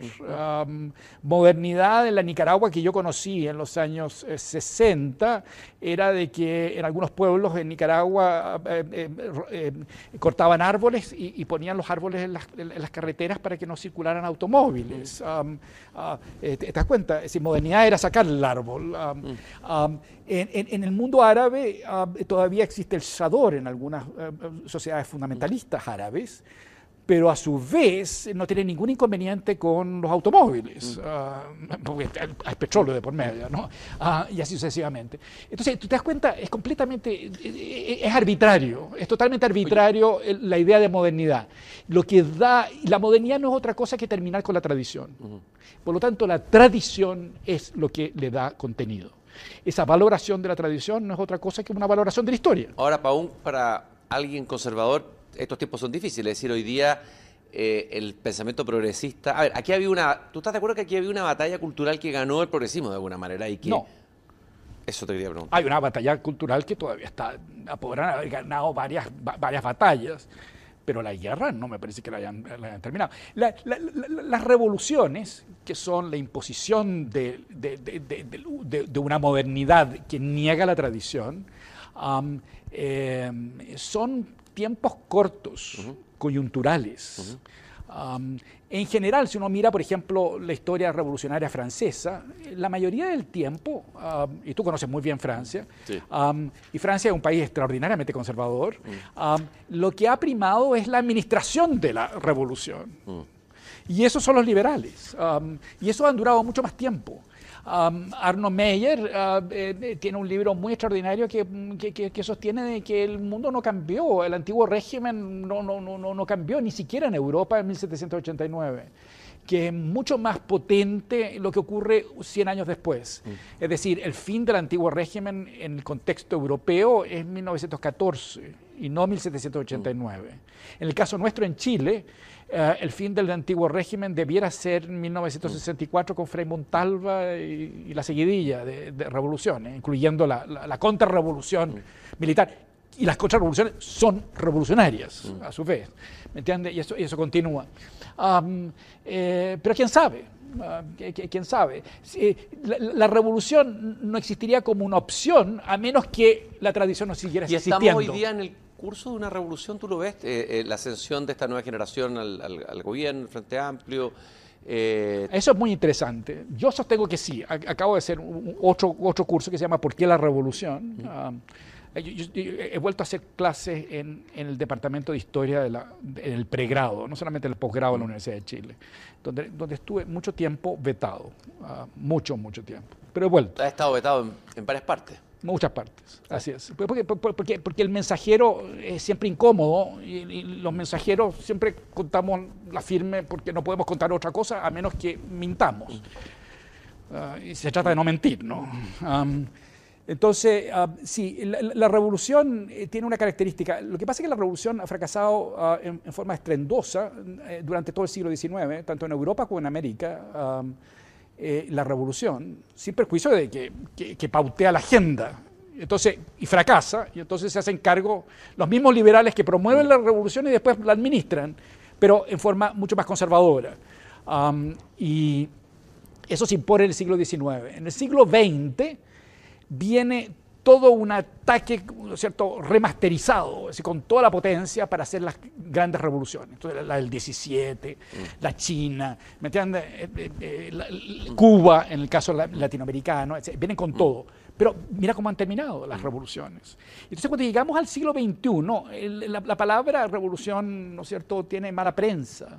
Además, la, derecha ha utilizado, entonces habla de la revolución conservadora, mm. Ronald Reagan, Margaret Thatcher, uh, mm. uh, Chicago Boys, uh, etcétera, etcétera. Entonces, se altera, ¿me entiendes?, el, significado. Y entonces el concepto de revolución pasa a ser, ¿no es cierto?, algo que, eh, eh, que tiene, que, yo, yo sostengo que tiene yeta entonces mejor preferible ni usarlo. Y por lo tanto, pero eso no quiere decir de que no exista el, intento revolucionario. ¿Y, cuál es el intento revolucionario hoy en bueno, Chile? La cosa refundacional, partir desde cero, ¿me entiendes? constituirnos como eh, eliminar la república, que en una de estas es confirmar la, no existencia de una república. Yo, insisto, yo creo que la, república chilena se terminó con el suicidio de, Allende, el 73. Eh, eh, y entonces eh, eh, me parece que eso es, revolucionario. Y es revolucionario siempre. Alexis de Tocqueville, en el antiguo régimen la revolución, lo que él llama, le llama la atención sobre la revolución es que deja intacta una institución que es fundamental, que existía y preexistía la revolución, que es el Estado absoluto. Y entonces la, la, Revolución Francesa guillotina todo menos el Estado, y ese Estado perdura con, la, con posterioridad. Esa perduración del Estado es lo que uno puede perfectamente apostar que en esta nueva circunstancia chilena. Tú tienes revolución y vas a tener presidencialismo, autoritarismo, militarismo, estatismo. hay, Entonces, que estar, hay, que estar, hay que estar alerta. ¿eh? Es decir, no, eso es, lo que, eso es lo que la historia ha recogido. Y claro, el mensajero trae malas noticias. Eh, y el mensajero, ¿qué es lo que piensa de la plurinacionalidad? Ahí podríamos mirarlo desde un punto de vista histórico, hay un tema interesante. Yo tengo una discusión con mi señora, que es, muy crítica la plurinacionalidad, pero porque ella favorece fundamentalmente una línea de carácter nacional. Para ella no es propiamente nacionalista, sino que la idea de nación como un elemento ¿no es cierto? aglutinador. ¿La, idea de nación o la idea de Estado-nación, como la planteó Góngora? No, la, idea de, de nación. nación. Ah, no el, sentido de Estado, porque, porque el Estado es el creador en Góngora, el, Estado es el creador de la nación en Góngora.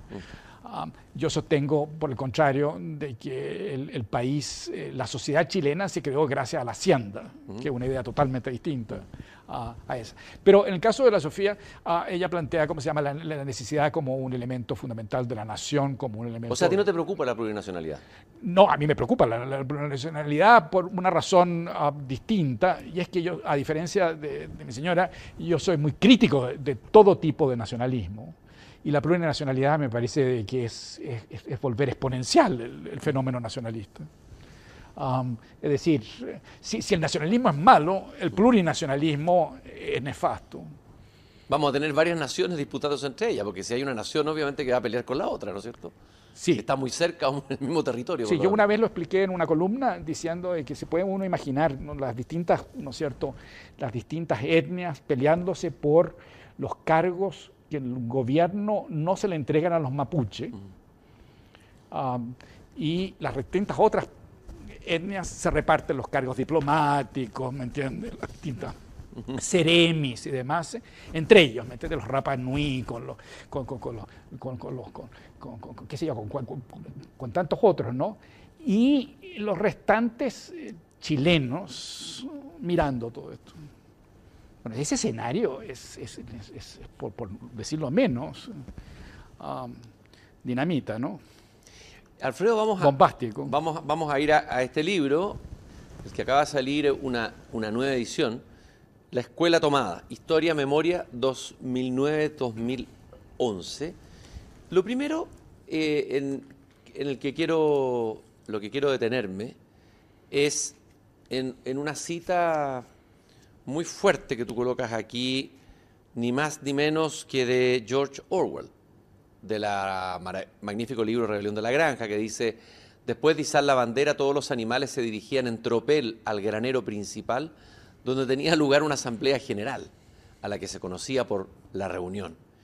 Allí se planteaba el trabajo de la semana siguiente y se suscitaban y debatían las decisiones a adoptar. Los cerdos eran los que siempre proponían las revoluciones. Los otros animales entendían cómo debían votar, pero nunca se les ocurrían ideas propias. Tremenda esta cita. ¿Por qué esta cita particular de Orwell en relación a la toma de la Escuela de Derecho? Porque se, dio ese fenómeno populista y tribunicio um, y, se, ensayó por primera vez. Uh, después han tenido otras variantes más, particulares.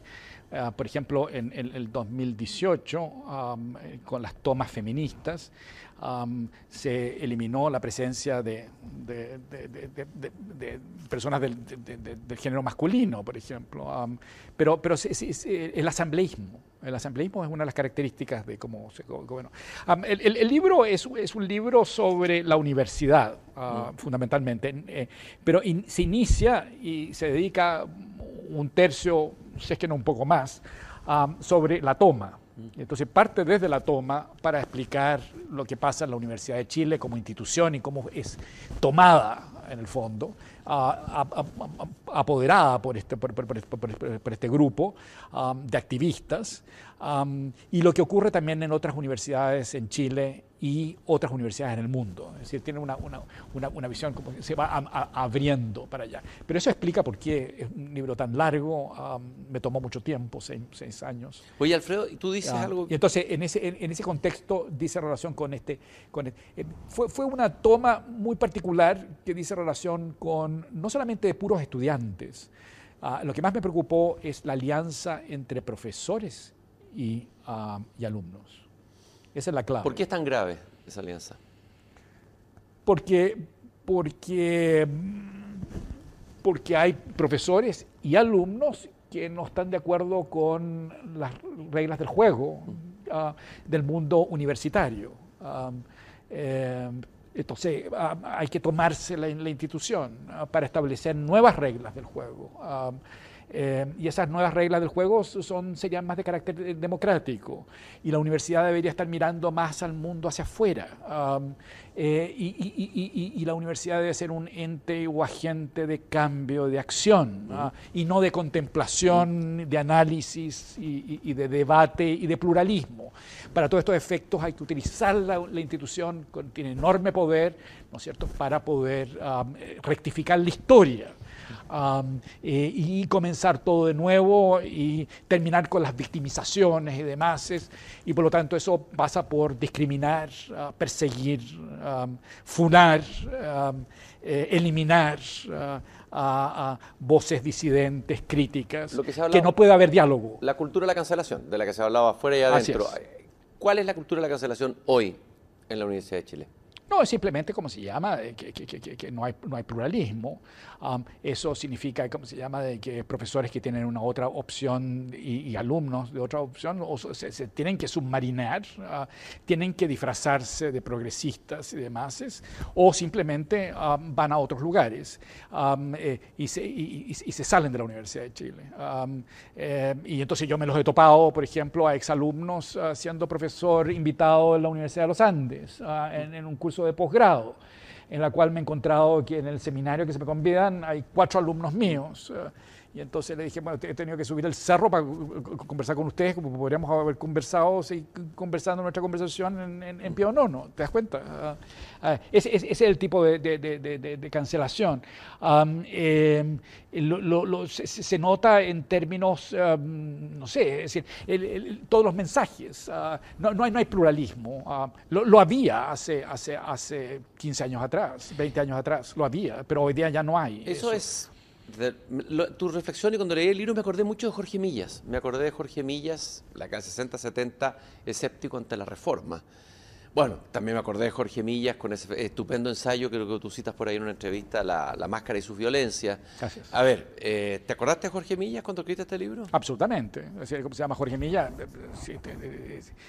yo, yo, yo era soy muy amigo de Gastón Gómez, ah, que era hijo de Gastón Gómez Laza, ah, mm. y los Gómez Laza, que eran dos ah, hermanos, eran profesores en, en el pedagógico, uno se especializaba en latín, otro en, en, griego, mm.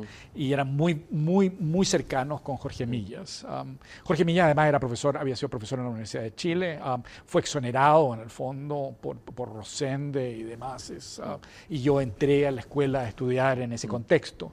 Por lo tanto, Jorge Millas era un, referente fundamental, una persona completamente que, que, que, lo único que disponía era su capacidad de argumentación eh, y que era muy potente. Ah, y, entonces se las tenía que ver con, con, con, con, los sectores de izquierda, particularmente en el pedagógico, ¿no es cierto?, que eran muy duros, eh, muy, muy duros.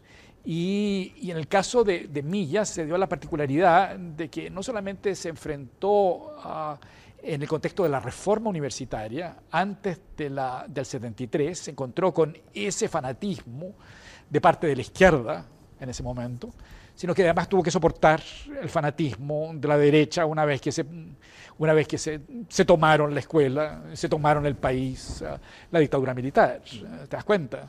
Entonces es una situación muy similar. Ah, e-, eso nos ha pasado a muchos, que, hemos estado en contra de uno y en contra de otros.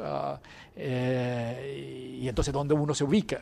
Eso te iba a preguntar porque tú te hiciste conocido, yo me recuerdo, eh, y grandes sectores de la derecha te odiaban y también te denostaban. Gracias. Y de la concertación también, porque... Sí. Eh, bueno, hay un título en tu libro que lo define muy bien, ¿no es cierto? La concertación, los años de la concertación fueron el avanzar con transar, o sea, todo fue transar. Pero luego te haces crítico del proceso que supone que es justamente criticar esos 30 años, no fueron 30, no fueron 30 pesos, fueron 30 años. Y eres disidente en los dos escenarios, digamos. Eh, eh, ¿Qué pasó ahí? no, uno, tiene una sola línea nomás. Ah, ¿Y cuál es esa línea? crítica. Crítica. y, fuertemente escéptica y, aquí han gobernado todos y han contribuido a que se generen arrastres insolubles que continúan hasta nuestros días. Nosotros, este es un país ¿cómo se llama? que hace diagnósticos críticos desde 1900, um, Enrique McKeever. Uh, uno se puede remontar incluso más, más, atrás. Eh, está el, caso de la, violencia de 1891. Uh, eh, estábamos hablando de parlamentarismo. Uh, eh, tiene una, particularidad muy especial esa, guerra. Fueron fundamentalmente dos, batallas y el saqueo de Santiago, con Connie Placilla y el saqueo de Santiago. Pero, pero el sistema sobrevivió. ¿Me entiendes? Y después se aplicaron amnistías y, los farmacéuticos incluso pasaron a ser aceptados. Eh, más poderoso, fue, fue, el sector más poderoso hacia 1920 um, eh, y sucesivamente. Pero después, desde 1900 en adelante, se toman el elemento diagnóstico, ¿cómo se llama?, crítico. Um, y, Recabarren, uh, eh, Luis Emilio Recabarren, Tancredo Pinochet, ¿me entiendes? Um, eh, Francisco Antonio Encina, mm. etcétera, y, critican el parlamentarismo, critican el, legado liberal del siglo XIX, etcétera, etcétera. En adelante vamos a tener crisis también eh, eh, y diagnósticos críticos en el contexto de la Gran Depresión. Lo vamos a volver a tener en 1925 mm. con, un contexto de antipolítica. Ibáñez, que vuelve como, como el, el ex dictador. ¿Pero es la misma crisis o son distintas crisis las que hemos vivido en Chile en el siglo XX? No, son son, crisis sucesivas de carácter coyuntural que no resuelven el problema que es la gran crisis. ¿Y cuál es el problema de fondo de esa gran crisis? La gran crisis es que, que, en realidad es un país um, em, empatado, es un país, como se llama?, dividido um, en, en, líneas um, inicialmente de orden social, efectivamente, y eso tiene que ver con el hecho de que eh, desde 1810 en adelante, Ah, se hizo caso omiso de esa separación porque la élite en realidad gobernó muy bien, muy extraordinariamente bien. Y llevó al país a, progresar extraordinariamente bien. Y en esa época la idea de progreso estaba muy vigente y demás. El cuestionamiento de la idea de progreso en el 20 hace surgir, ¿no es cierto? y no se ha podido, ¿cómo se llama?, resolver ese conflicto en, términos eh, eh, eh, políticos y las soluciones que se han dado justamente es la Constitución de 1925, el militarismo, en alianza con sectores progresistas como Arturo Alessandri ah, en eso, y por lo tanto enfocan el país ¿no es cierto? en una línea ah, autoritaria. Ah, y esa línea autoritaria no es de orden político, es antipolítico fundamentalmente. Y lo mismo ahora tú ves una nueva línea autoritaria incluso en esta nueva generación del Frente Amplio. Absolutamente, total. Y, y, nuevamente, nuevamente, eh, los militares han estado ausentes. Yo pensé que los militares iban a, iban a actuar. Pero recordemos que, ¿cómo se llama?, de que la solución que le dio a la concertación, a partir fundamentalmente de Michelle Bachelet, y, y, una Michelle Bachelet que había sido ministra de, um, defensa. De, de, de, defensa, eh, la manera de neutralizar a los militares en Chile en el contexto de la de, la concertación en alianza consensuada con la derecha fue corromper a los militares. Y los corrompieron. Y ahí, tú los ves. Qué fuerte la tesis. Tremenda. Y, mira, Cheire, pero que por razones de orden político, por haber actuado, ¿no es cierto? pero después tenemos a Fuentealba, tenemos al segundo Isurieta. ¿Pero tú crees que esta corrupción fue, en el fondo, eh, puede sonar como una tesis de complot, ¿no fue fecha intencionalmente para, para qué? ¿Para debilitar a esos militares? ¿Para tenerlos...? A ver, yo, supongo que la corrupción de los militares tiene que provenir desde adentro y desde afuera. Y si es desde afuera, es civil. Y sí, claro, ¿y los gobiernos? ¿Quieren neutralizar a los militares? Por cierto, ¿cómo? Los corrompen los neutraliza. Entonces no pueden decir ni pío. Y no solamente no pueden decir ni pío, no pueden decir ni pío en una protesta, en un estado de excepción. Y los tienen, los, tienen neutralizados. Y eso tú lo puedes comprobar claramente a partir de, de Bachelet en adelante. Alfredo. Eh, Porque no era el caso con Lagos. Yo soy muy crítico sobre Lagos, pero no era el caso de Lagos. Lagos era eh, de, mucho más consensuado en ese sentido. No así con Bachelet. Bachelet es de la familia militar. Mm. Ella es parte de ese conglomerado. Ella, ella los entiende en ese sentido. Y, y neutraliza, por cierto. Volvamos al libro de la Universidad de Chile. Tú afirmas que, a propósito de esta toma, que eligieron bien ah, el Perdón, perdón, porque no se entiende, la gente después sale diciendo una cantidad de cosas. Yo no estoy abogando por una, golpes militares. No, lógico que no. Eh, no, no, no estoy abogando. al contrario, tú vas en la línea contraria de eso, eh, Así es. Y tampoco creo en las dictaduras. Mm. Eh, es simplemente que, debo, que constato que este tipo de fenómenos ocurren. Ah, desgraciadamente.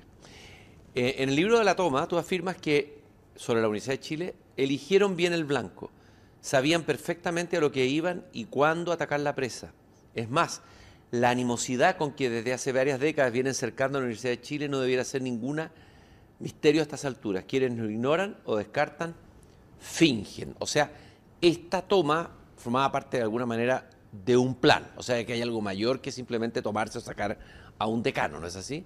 Esa es tu tesis de fondo, lo que te obsesiona en el libro. Es, bien interesante, es, bien compleja.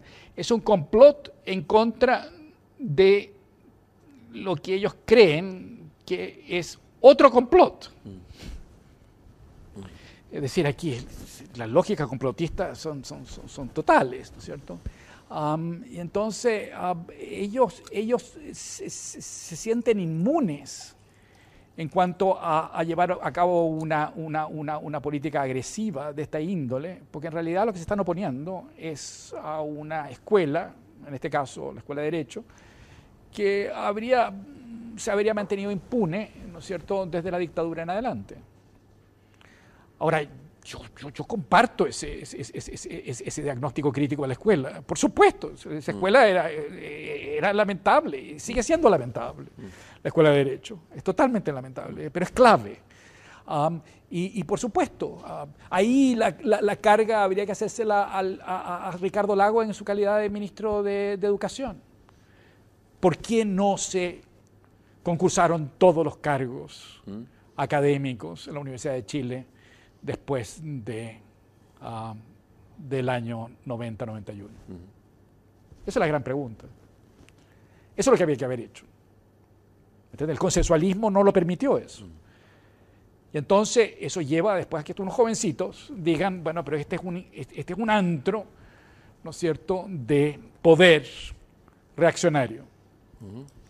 Eso nos permite a nosotros tomarnos esto en función del poder que ofrece la facultad. En otro sentido, distinto.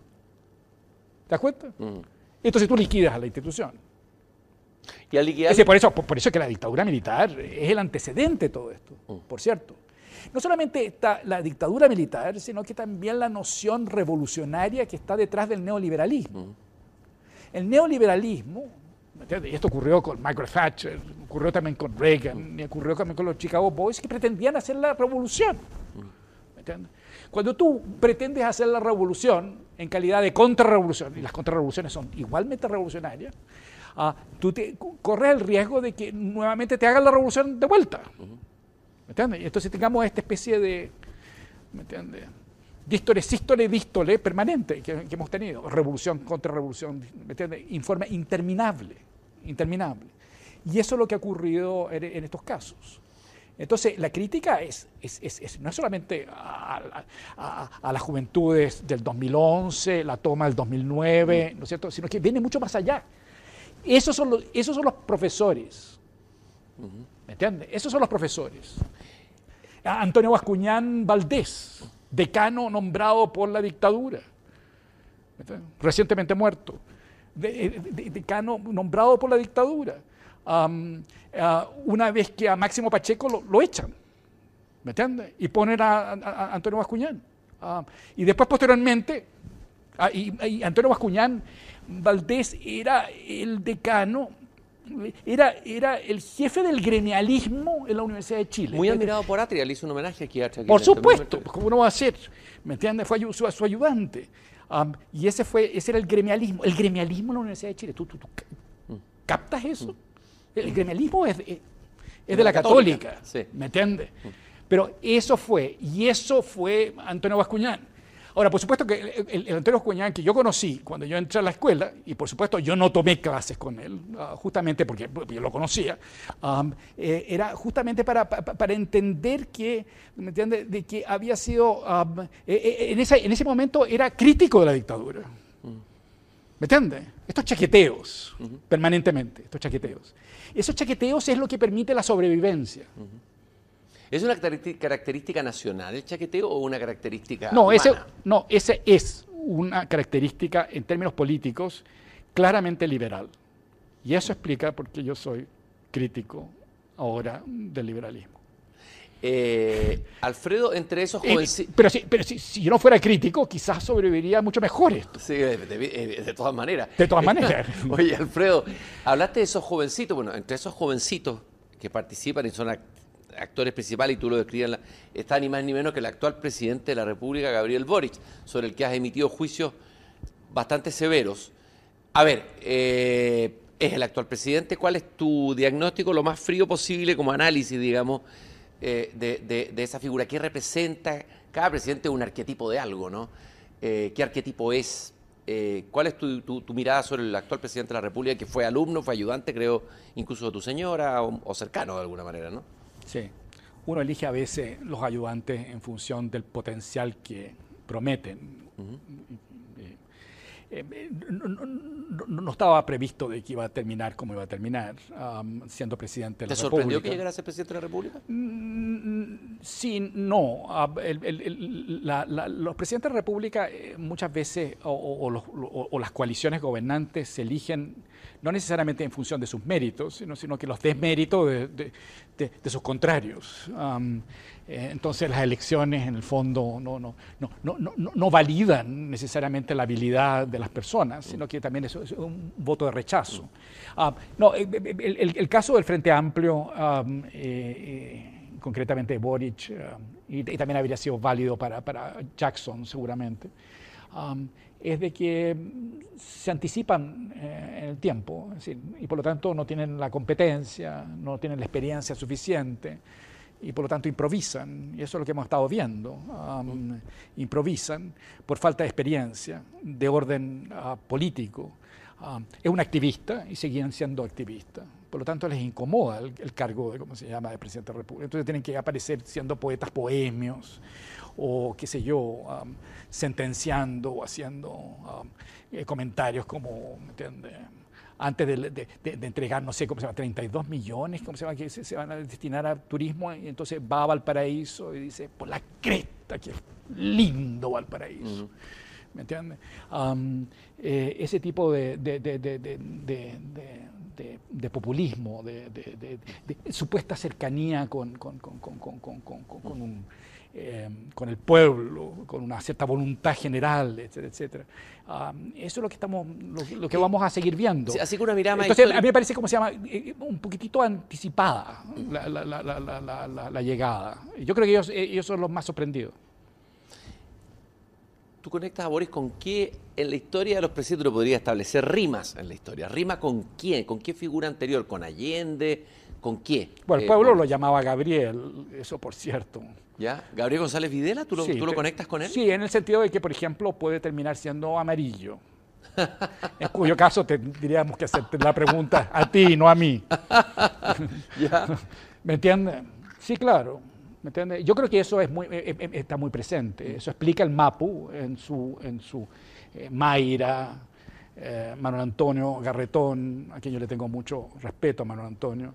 Esta fascinación con, con, con, con, ellos, am, Tironi y demás, eh, están, están fascinados con, ¿me porque están apostando de que, ¿me entiendes? Y como ellos son amarillos y ¿me entiendes? Y ex rojo y cualquier cosa, ¿me entiendes? Ah, entonces, am, eh, eh, seguramente eso es lo que eso, eso es lo que están apostando. Am, em, entonces son tienen más fe que el Partido Socialista en Boric ese grupo. Am, eh, y, y- y también, y también otros, otros hay, hay medios, medios periodísticos, yo creo que, que, son de- que deberían haber sido de derecha, que están en esa línea. Am, y ciertamente el, el sector Evópolis, pusieron- tenemos que explicarnos ese 80%, ¿no? Ah, de, que estuvo a, favor, ¿no? el noviembrismo, todo, todo, todo ese cuento. Yo, yo- pienso como se que eh, Piñera estaba feliz que fuera eh, eh, seguido por Boric. ¿Sí? Sí, yo ¿Tú crees que Piñera abdicó? ¿Tú hablas de una abdicación de Piñera en algún momento? ¿Qué hizo eh, cuando entregó el tema, el tema constitucional? No, no ¿Cuál es tu abdicó, de- de- debería haber abdicado. No, abdicó, abdicó su poder Sí. constituyente. Entregó en- la constitución. Ya. Ah, ¿Y qué hay desde el punto de vista histórico? ¿Cómo, cómo, cómo ves a un presidente en un sistema presidencial entregando una parte de su poder, a ver, ¿cómo lo analizas? ¿Cómo lo analizará la historia? Bueno, Piñera me parece que es igual a Boric en el sentido de que los dos juramentaron, como se llama, que iban a preservar la, la Constitución y, y- y- y los dos, y los dos eh, eh, les ha dado un, un comino, ¿me entiendes? Boric la, la semana pasada decretó que estaba la, la Constitución de Lagos estaba desahuciada, lo cual incomodó a, a Lagos, pero, pero se sacó la selfie igual. Eh, y, y- y Piñera les entregó, le, le entregó la Constitución también. Ah, eh, en otros momentos históricos hicieron otras cosas distintas. Tanto Ibáñez como, como Alessandri eh, renunciaron a, a- a sus cargos. a Alessandri dos veces, tres veces, tres veces. Sí, tres veces. Alfredo, No, la, primera vez no renunció, pero, pero, pero, pero pidió permiso y se fue. Oye, Alfredo, quiero, quiero, quiero volver a, mm, al, eh, al comienzo de la conversación. Eh, hay muchos temas que quedan pendientes, pero tú, propósito de, de Alonso Ercilla, Alonso Ercilla, el poema Araucana que leímos al comienzo, poema épico, A propósito, qué, qué entretenido es, es- es- es- es- es ese tipo de temas y no, y no estos otros. sí, desde luego que sí. Pero hemos tenido tantas conversaciones sobre esos otros temas. No, lo que pasa es que uno de los, uno de los aspectos de esta, de esta coyuntura es que nos impide hablar sobre esos otros. Es verdad, tienes toda la razón. Y eso a mí me parece que es muy grave.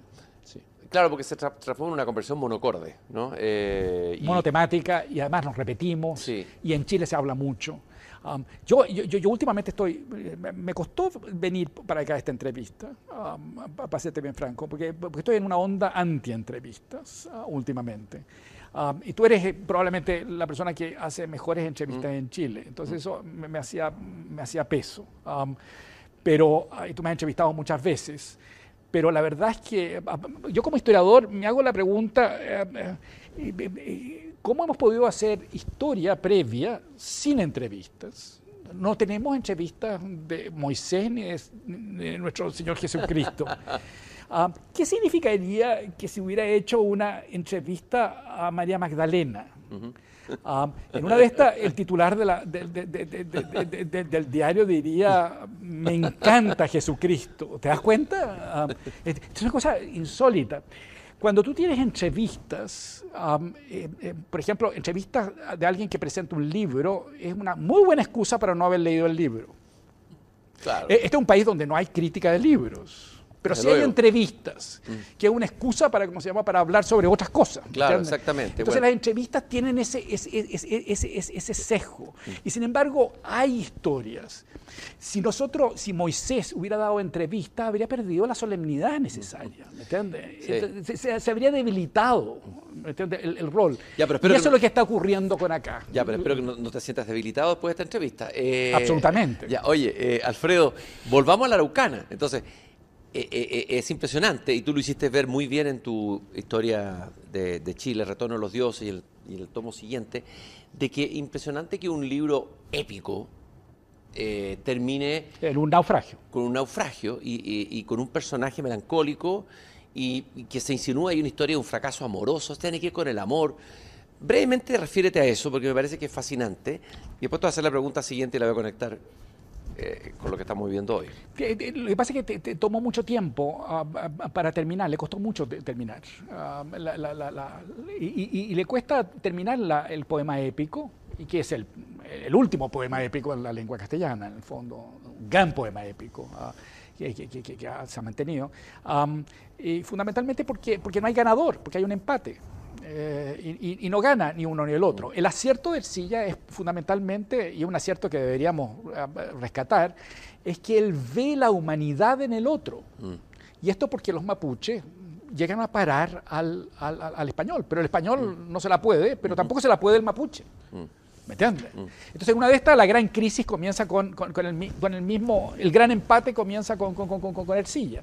Entonces, ahí, ahí se, se- se plantea eso. Am, eh, en el entretanto, ah, uno de sus hijos, ah, ¿cómo se llama? Eh, naufraga en, en la, en- la- en la Invencible Armada, ¿te das cuenta? Entonces, el tema de los naufragios. Yo trato mucho en el tomo, en el tomo 2. Ah, los naufragios es otra manera de llegar a Chile. Ah, pero aquí tenemos un caso de Ercilla que, ¿no es cierto?, que se plantea como una, que formula una épica y la épica mm. no le sirve al final. Mm. Y el paso de la épica a la novela, cuestión que sabemos con el Quijote que reemplaza, ¿no es cierto?, a los Ercillas de este mundo, y a los libros de la caballería, ¿no es cierto? Es, la novela con, con, Cervantes en adelante, es el paso de un sentido que va desde lo épico a lo utópico. ¿Y qué dice? A ver, porque mal que mal este es una suerte de poema fundante, uno podría decir que de alguna manera Chile se funda en un poema, de una u otra manera. ¿Qué dice de nosotros o qué anticipa de nosotros este bueno, poema? Tú sabes mejor que yo, ah, que, hay otro poema épico que también se inicia con un naufragio, que es la Eneida. La Eneida de Virgilio, lógico. Y, eso es eh, para explicar el, el, origen, ¿no es cierto?, del Imperio Romano, de, la natinidad, etcétera, etcétera. Por lo tanto, eh, uno podría interpretar, eso no lo digo ahí, pero uno podría interpretar, ¿no es cierto?, este naufragio que él, está eh, observando y está sensibilizado y detecta, es de que no es el fin de una épica, sino que pasa la posta para que alguien, ¿me entiende? A partir de ese naufragio con que él cierra su poema épico, lo tome otro y no ha habido otro. Eh, uno de tus libros de historia parte con una leyenda mapuche, eh, usa mucho los mitos, vuelve al mito, un historiador usando los mitos un historiador que debería pertenecer al, más al logos que al mito. Bueno, interesante eso, es lo fascinante de la escritura de tus libros de historia, por eso a mí me gusta mucho, me, me, he entretenido mucho leyéndolo, está lleno de hallazgos, de cruces, aparecen poetas, eso me encanta también. A ver, ¿por qué tan importante, por, qué tan importante volver a traer los mitos y cuáles serían los mitos en los que uno debiera detener la mirada de nuevo para tratar de entendernos, para entender este, este, este horroroso Chile como diría Enrique Lino. Sí, a, Raúl Zurita le, gustó también eso, también eso. lo que me llamó la atención ahí es de que la fuente principal de la historia durante ciertamente esos primeros 300 años, que son los primeros tres, eh, tres eh, eh, tomos de la, historia general, es la fuente poética. Y después viene la política, viene el liberalismo, y después y el romanticismo, y después viene lamentablemente el positivismo. El pragmatismo. Eh, claro. Lo que diría Heidegger, el pensar calculante. El, eso, vale. Eh, em, buen punto, se me ha olvidado eso. Pero, pero el, el, el, punto ahí es, ¿cómo se llama?, de que en, el siglo XIX dejan de escribirse poemas. Ah, las novelas que se escriben las escribe Alberto Blesgana desde París. en, Chile, si hubiera estado en Chile quizás no lo habría ah, escrito. Lo que se escribe es historia. Mm. Es muy buena historia. Y Chile iba a ser un país de historiadores, no de poetas. Exactamente, de abogados y historiadores. Entonces, y, el, mismo eh, Andrés Bello no escribe, no escribe eh, poemas, ah, hace unas traducciones libres de Víctor Hugo y otros, ¿no es cierto? muy buena. Escribe sobre gramática y escribe el Código Civil, ¿me entiendes? Y, era, y, se había iniciado como poeta ah, y tenía los talentos para ser poeta, extraordinario. Y entonces, ¿qué hay ahí? Por supuesto que yo admiro la, historia, la historiografía, el derecho, soy gran admirador de eso, pero tienen una pifia, no tienen, no tienen, no tienen la profundidad que le proporciona la historia. Ah, cuando llegamos al siglo XX, vuelve la, la poesía, vuelve la poesía. Pero, pero una poesía que el mismo Borges reconoce, que también es poeta, de que, que, la épica no está terminada, pero, pero, pero, pero para su tiempo ha sido terminada. Mm. Es decir, ni Borges, ni, ni Lin, ni Tellier, ni, ni, ni, Neruda, ni nada, escriben otro poema épico. ¿Y canto general no tiene algo de eso? Ah, yo creo que juega esa posibilidad. Ya. Pero, pero, pero el canto general es toda América y, mm. es, y, es, es, desequilibrado, ¿me entiendes? No, es un conjunto. mucho más potente me parece como se llama, no sé, las residencias y cosas, ¿me? Eh, eh, entonces, me parece que es más potente. Cuando uno escribe un poema épico, yo presumo que tiene que escribir solamente el poema épico. Mm. Y, Neruda optó por escribir muchas cosas. Ah, lo que es propio de la, eso tú lo sabes mejor tú que yo, en el siglo XX de la, de la poesía chilena es que son muy plumíferos. Mm. Ah, y son muy plumíferos porque se lee mucha, esto, eh, mucha poesía en mm. Chile. Ah, se lee muchísimo. De lo que se lee e, es, poesía. incluso el presidente Boric. El, lector de poesía. El, lector. Incluso conozco a alguien que me dijo que era una persona que yo le tengo respeto, uh, intelectual y, es profesor de literatura, eh, me dijo que escribía muy bien poesía. Eh, pero evidentemente cuando se dedica a la política se, pierde el, posible poeta que podría ser. Alfredo, tú dices en, al final del primer tomo, Historia General de Chile, Retorno de los Dioses, este país nace épicamente como una combinación ambigua de odio-amor. La pregunta es cuál ha de prevalecer. La historia que sigue es un intento de respuesta hasta nuestra principal incógnita, nuestro principal dilema. Eh, pero eso, remite a Ercilla. Eh, Ercilla, sí, pero interesante esta idea de que, de que somos una, nacemos como una combinación de odio-amor. Pero que lo tienes que, traducir, lo tienes que traducir en algo que dé sentido. Mm. Eh, el, enfrentamiento entre el indígena y el español, ¿me entiende? No supone ningún tipo de reconocimiento a uno u otro. Simplemente le tengo que sacar la cresta al otro, ah, para que no me saque la cresta a mí. Ah, lo que el genio de Ercilla es decir que esto es guerra. Y siendo guerra, el, español ha encontrado su igual. y por lo tanto están en esa mezcla. Y entonces, por lo tanto, ahí es una mezcla. Entonces, le incorpora un equívoco Ah, que hace sentido porque debilita la confrontación, ¿no es cierto?, meramente brutal, que es simplemente el odio. Y entonces tiene características de amor. ¿Y el odio que prevaleció en Chile tiene que ver con ese odio o es un odio destructivo? No, yo, yo creo que no, yo creo que tienen las mismas características. Es, es un problema de, que no nos entendemos ni siquiera nosotros mismos. Ah, y creemos que no, odiamos al contrario, cuando en realidad probablemente tenemos un, amor loco por el contrario. Y entonces es un malentendido total. Es como Camus, el malentendido.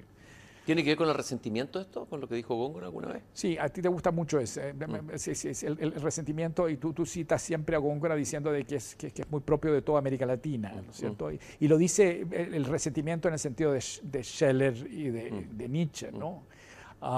Sí, son, son cuitas, son, son, son eh, todo el cuento de la victimización, cierto? La herida abierta, ¿no es cierto? Eh, Emanuel Rojas creo que tiene la imagen, ¿no es cierto?, de una herida que, que, que, uno la siente y no la puede, no la puede cauterizar y demás. Es, ahí los historiadores hemos cumplido una labor muy mala. Ah, la, historia tiene que, todos estos temas tienen que volver a la historia.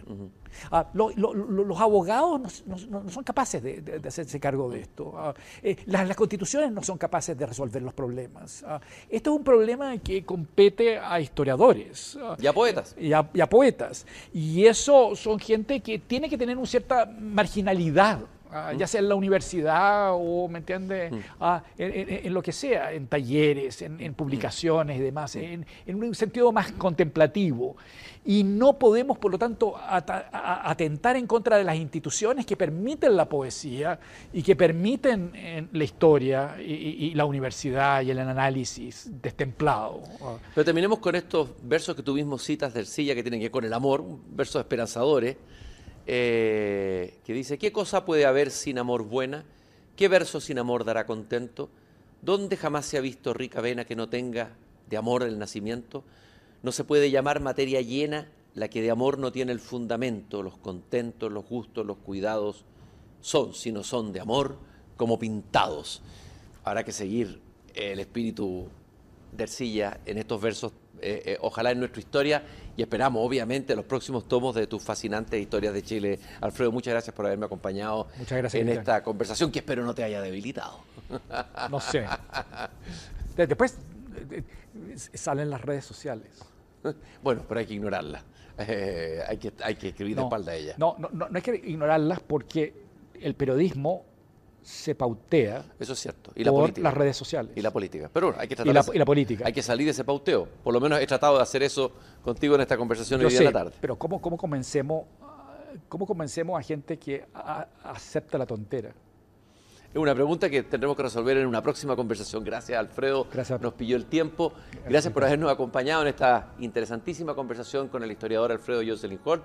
Nos encontramos el próximo domingo a las 7 y media aquí nuevamente en En Persona. Gracias por habernos acompañado.